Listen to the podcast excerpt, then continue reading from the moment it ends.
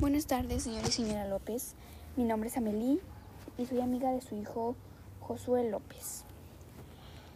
Siento informarle este que lamentablemente debería venir aquí porque su hijo sufrió un accidente. Estoy en el hospital. Uh, perdón. ok, perdón.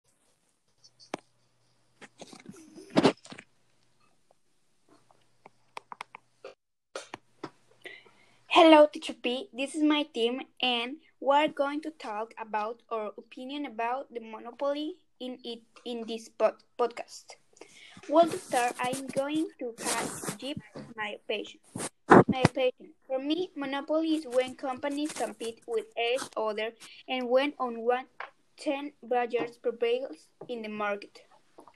The competition between free market and perfect market companies varies between their economy, as well as the competition between a, monopoly market and an imperfect market. These have a margin freedom extraordinarily higher that of companies that participate in perfect markets. To set the price commercial so sales in it all depends on the company's obstacles. And in many point, the money point is that both the monopoly perfect and imperfect markets compete commercially and has companies to be able to carry out their sales at the national level. It also depends on the level of each company. The commercial is that people are attracted by the imposition of the merchant company. Thank you, teacher. It's turn of Antonio. English monopoly. Consumer cannot choose a substitute good or service as there is no competition. My opinion is is a socioeconomic activity that consists of the more or less free exchange of goods of services between a producer or supplier or a no and a consumer or demander. It is based on the common consideration of a buy and sell market.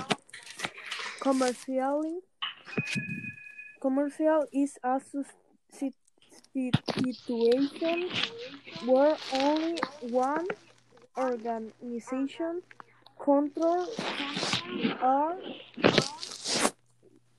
trade with an, another country of geographic area.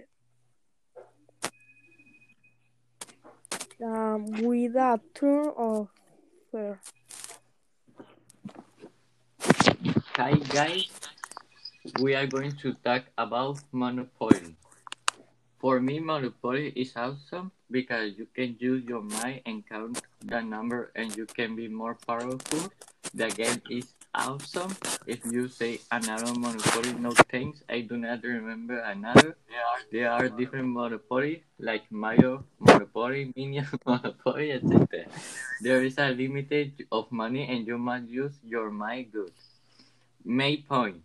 First, there is the frame, there is the players, and there is a dice, and there is a yell when you turn the circle. You will say, "Give me two hundred fifty dollars, please." You will when the person do not have money.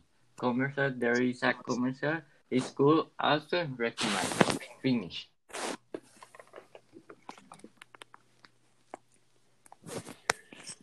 Well, teacher, thank you very much for your presence and keen attention. Good afternoon.